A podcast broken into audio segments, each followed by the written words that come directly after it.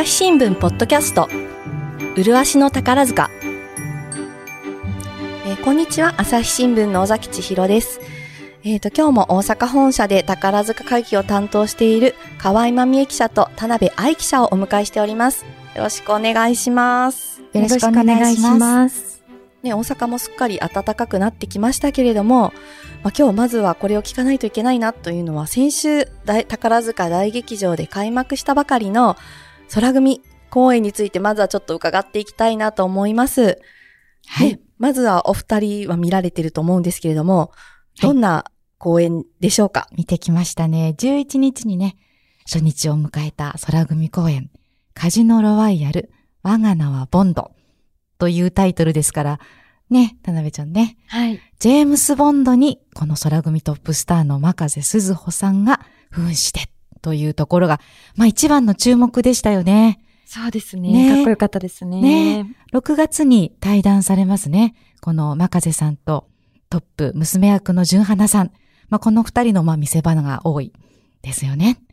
でもまあ皆さんご存知の007です。だからこう皆さんのイメージがあるかなと思いますが、そこを真風さんがどう作ってきたかってとこですよね。やはりスーツがかっこよかったかな。あそうですね。もう本当に、あの、真風さんのスタイルが、もう一化されているのが、存分味わえました。そうですよね。うんやっぱりこの男役17年ですか、やってきた、まあその成果といいますかね、多分彼女の美学でやってると思うんですがね。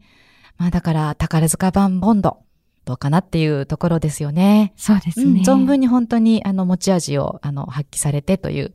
だ筋がですね、これあの、イアン・フレミングの原作があるわけですけれども、演出家の小池修一郎先生がオリジナルで書かれているストーリーで、ですから原作に出てこないキャラクターが出てきますね、結構ね。で、この純花さんがされるデルフィーヌ。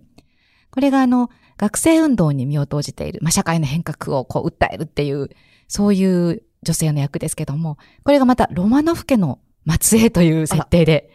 そこまで盛り込まれて。そうなんですね。そうなんです。で、相続争いですね。で、こう、莫大な相続をするということになって、そこに彼女にね、そういうものが転がり込むと。で、そこに、この、まあ、スパイたちがこう目をつけるわけですね。で、えー、真風さんが、こちら、えーイギリスの方の情報部員ですね。で、えーソソ連側、ソ連側のスパイ、これが、えー芹香斗亜さんがされる。やってます。ルシフルという役ですが、やっぱり背景が、この、まあ、1968年の当時のソ連とアメリカの冷戦というものを背景にしている、まあ、スパイ、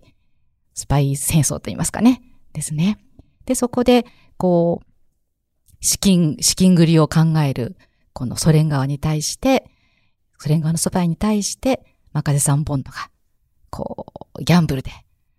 勝てという指令を受けて、パリの高級カジノに乗り込んでいって、そこが舞台となってというとこですね。だからすごく、まあ、いろんなものが盛り込まれているなと思いましたが。どうです？んそうですね。私もジェームズ・ボンドって聞いた時から、あの、映画の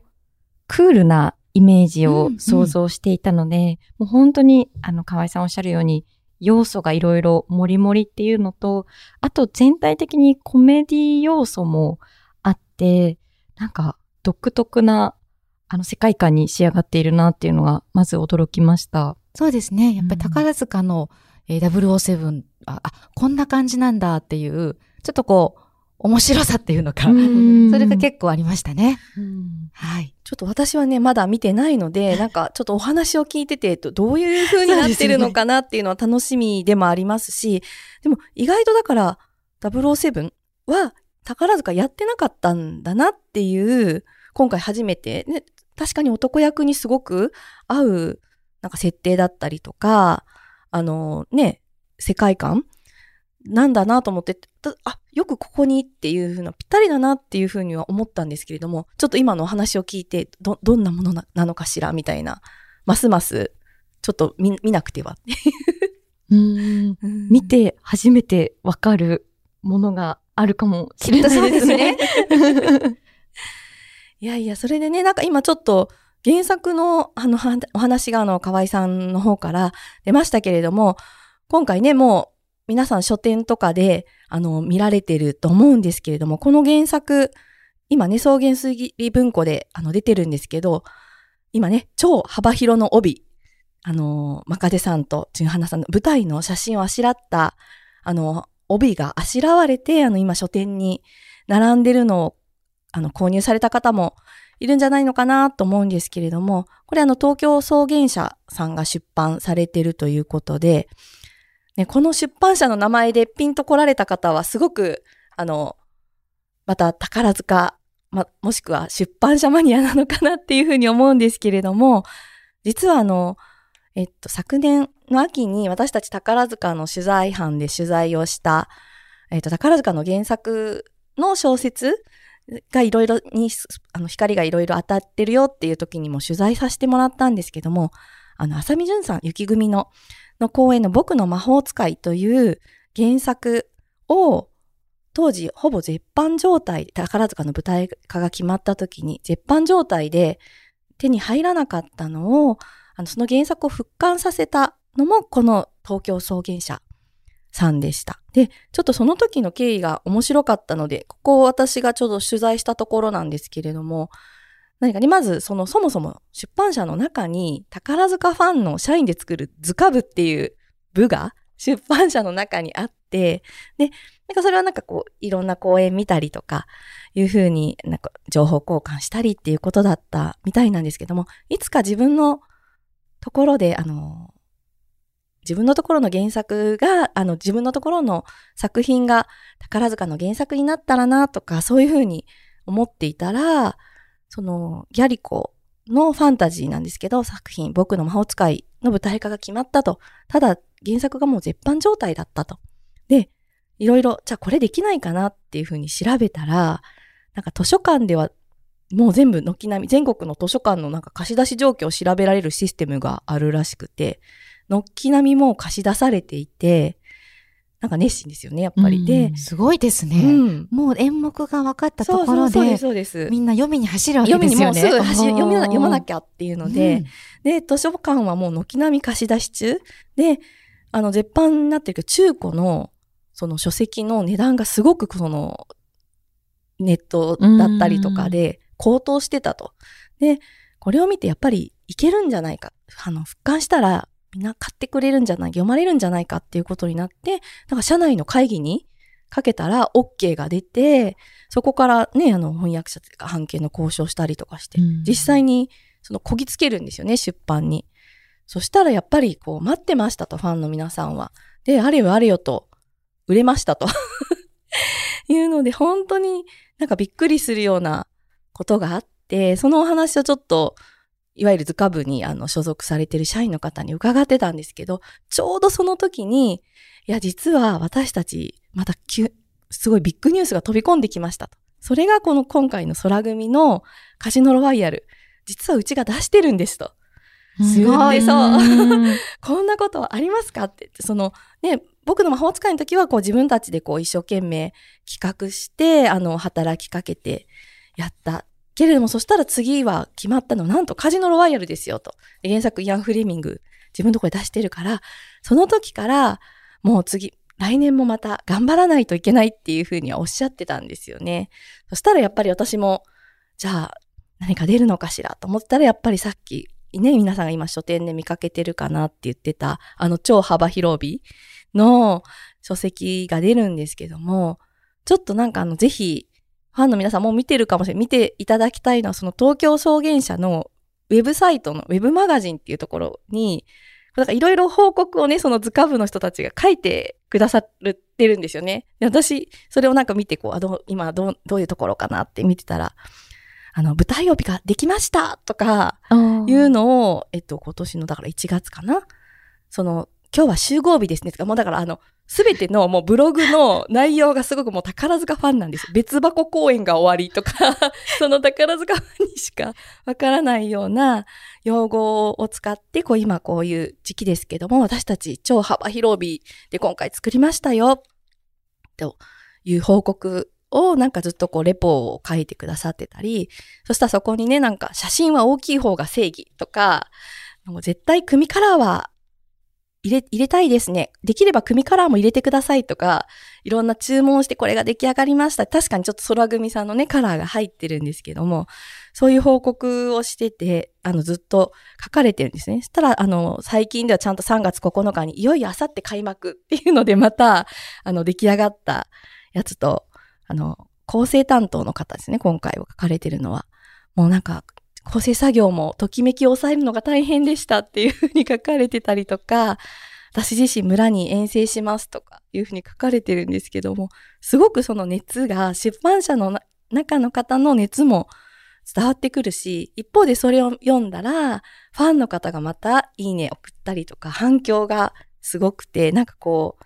宝塚の原作を介して、その出版社の方とファンの方とのやりとりも、なんかすっごく面白いなと思っていたんですけれども、で、そのちょうどね、秋に取材をした時に、それぞれみんなに取材、皆さんね、取材をしたんですけど、本当に面白かったんですよね、取材がね。で、ちょっとあの、田辺さんが、あの、取材してくださった、はい、あの、星組のディミトリーはね、もともとは同人誌がっていう、うん、うんうんそうですね。あの、11月に始まったディミトリーなんですけど、もともとあの、並木陽さんという、あの、方の同人誌で、もともとはあの、文学フリマとかで、うんうん、あの、販売されてたみたいなんですけれども、あの、11月公演っていうことで、この公演が、と決まって公表されたのが4月上旬だったんですけれども、その時に、あの、歌劇団の方から、あの、次の星組公演の演目はこれですっていうことで、あの、原作は、社用の国の留守団ですっていうことで、あの、発表されたと同時に、あの、並木さんの手元には、あの、130冊の同人誌が残ってたみたいなんですけれども、も一晩で売り切れて、で、増刷した400冊もすぐに売り切れてしまったということだったんですけど。えっ、ー、と、ですから、あのー、さっきもお話ししてましたけれども、みんなね、特にもう、シャヨの国の留守団だったら、読んだことないお話だから、どんなものかってもう、すぐにみんな、けん、多分検索して、これ読まなきゃっていうことで、注文が殺到したってことなんですよね。そうなんですよね。いや、あの、もうずっと、並木さん、作業、あの、梱包、本の梱包とかの作業も、あの、通販で、あの、一人でされていたので、うん、もうこれは手に負えないということになって、で、あの、東京の出版社の、正解者という、あの、出版社の知り合いの編集者の方に相談して、で、そこから、あの、並木さん自身初めての商業出版につながったということでした。もう本当に、あの、同人誌として発表されたものがこのような形で出版されるなんて、宝塚の力はすごいものがあるっていうふうに、あの、並木さん自身も驚かれていました。ファンが熱心ですよね。本当にそうですね。それをこう、読んで、それから見ようっていう、予習欲がすごく高いというか、皆さんそこら辺が熱心。ファンもすごく熱心ですよね。絶対読んでから行こうっていうね。ね私のあの知っているファンの方で、絶対読まないっていう人もいますけどね。あの、サラで見たいから、原作ものは、もう読まずに行きますっていう、まっさらな目で見ますっていう方もいますけど、まあ、私は読んじゃう派ですね、やっぱり。そう読んで臨みますけども。そうするとやっぱ筋がある程度分かっていて、あ、なるほど、こういう風に作ってこられたのかっていうか、自分のイメージにそこにプラスされていく宝塚のイメージっていう感じかな。そうですね。私たちなんかやっぱりね、職業柄もあって、ついこう読んでから望む派になっちゃいますよね。そうですね。そうしないと筋をどれくらい終えるのかとかっていう不安もあって。そうなんですよね。だから、ある意味、まっさらな気持ちでは見てないというか、予習して拝見しているのですが。はい。だからね、ファンの方も、ね、皆さんでもそういう方が多数いらっしゃるっていうのが、もう本当に特徴的。そうですよね。あの、記事をツイッターで、あの、ツイッターアカウントで配信した時も、ついていたコメントの中に、確か、あの、読んで、その土地に行くのが好きです、みたいな聖地巡礼じゃないですけど、っていう方もいらっしゃったので、本当に経済効果というか、あの文化的にもすごく広げる力があるなというふうに思いました。麗しの宝塚。私は朝日新聞歩きき人工音声が伝える速報ニュースのポッドキャストです。通勤中でもお料理中でも運動中でも趣味の作業中でも何かしながら最新のニュースをフォローできます。あなたの知りたいニュースどこででも朝日新聞歩ききたった数分で今日のニュースをまとめ聞き。で、私その時にあの、星組さんのジェントルライヤー、瀬尾ゆりさんが主役、主演されたの理想の夫を出された角川の方にも取材したんですけど、その時はもう、あの、角川の出版社の方に、なんか絶版になってるので、あの、復刊してくださいっていうそのお客様センターみたいなところに、やっぱり要望のメールがそもそもファンの方から入ってきてたと。で、そのファンからのメールとちょうど同時期にその担当の方も、あの、やろうかなって思ってたのが、こう、ぴったりあって、その復刊ってなるんですけれども、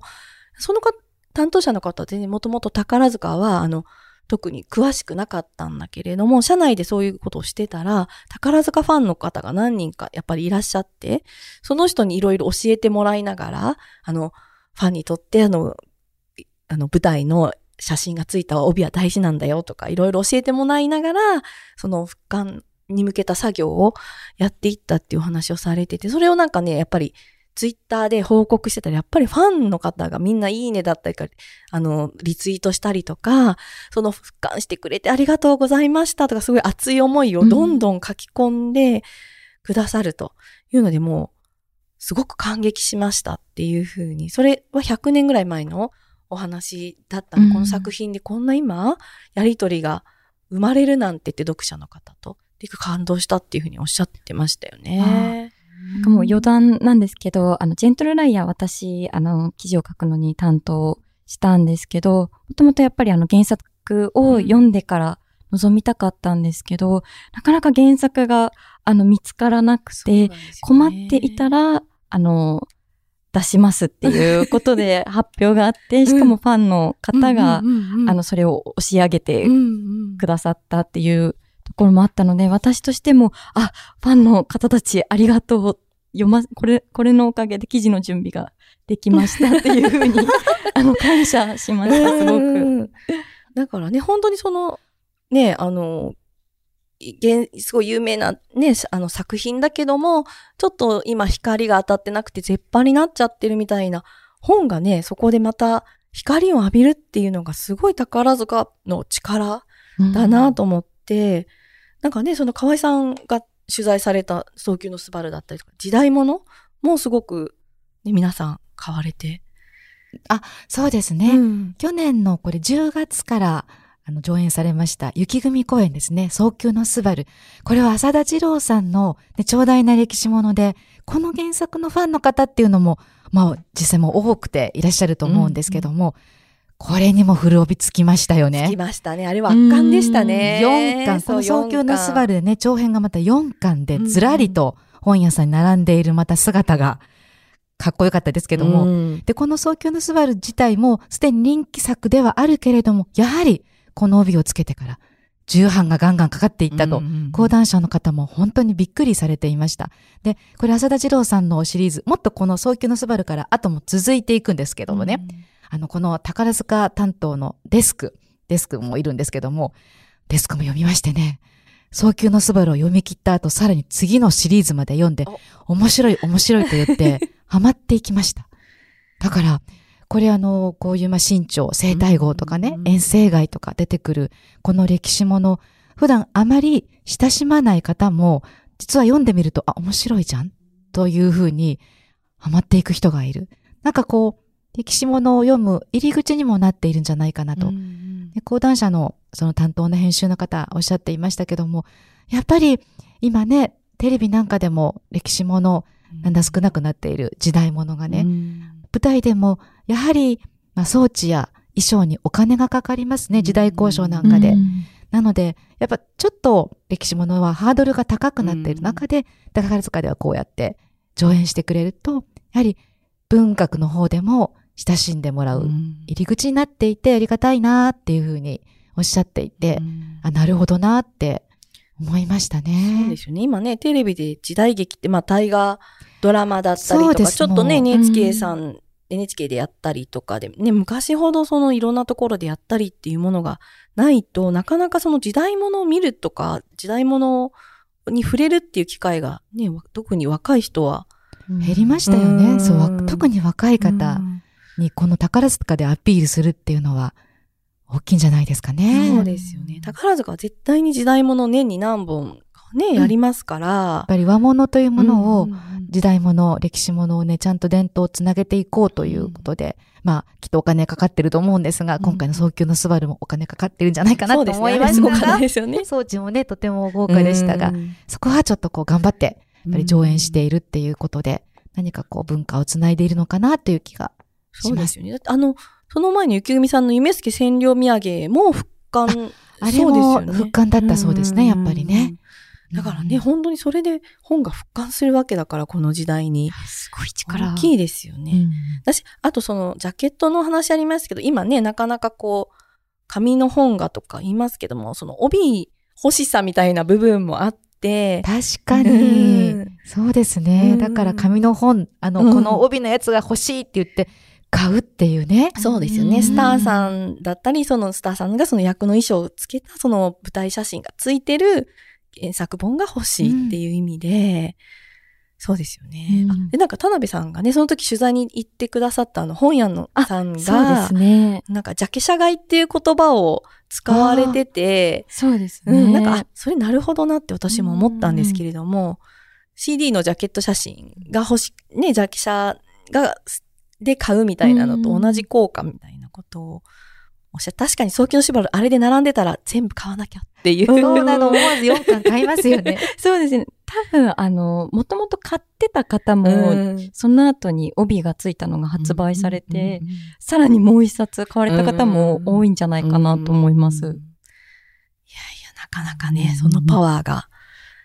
すごいものがあるなっていう。やっぱ宝塚のファンはパワーがありますね。そうそう、そうですね本当にそうなんですよ。うんいやもうだから、あの時に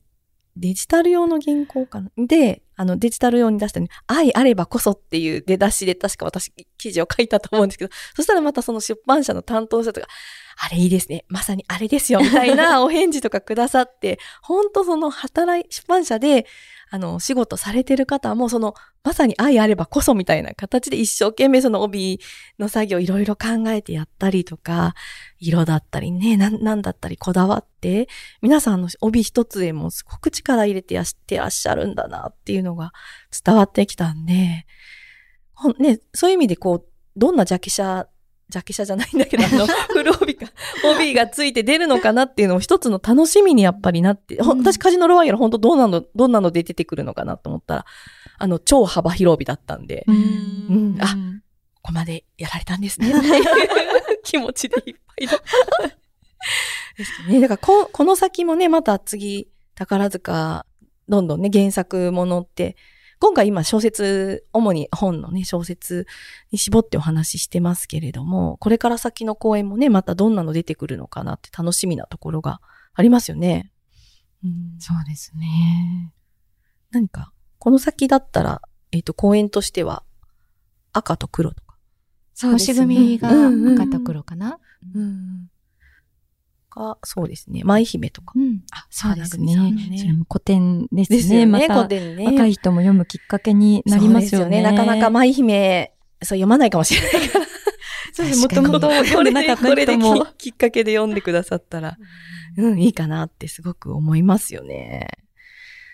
いや、でも宝塚の方が何を持ってくるのか、今回のそのね、あ、007実はまだやってなかったんだ、みたいな驚きもあったし、あ、なるほどねっていうのもあったので、宝塚の方が何を持ってきて見せてくれるのかなっていうのももちろん楽しみだし、うんなんかね、またこの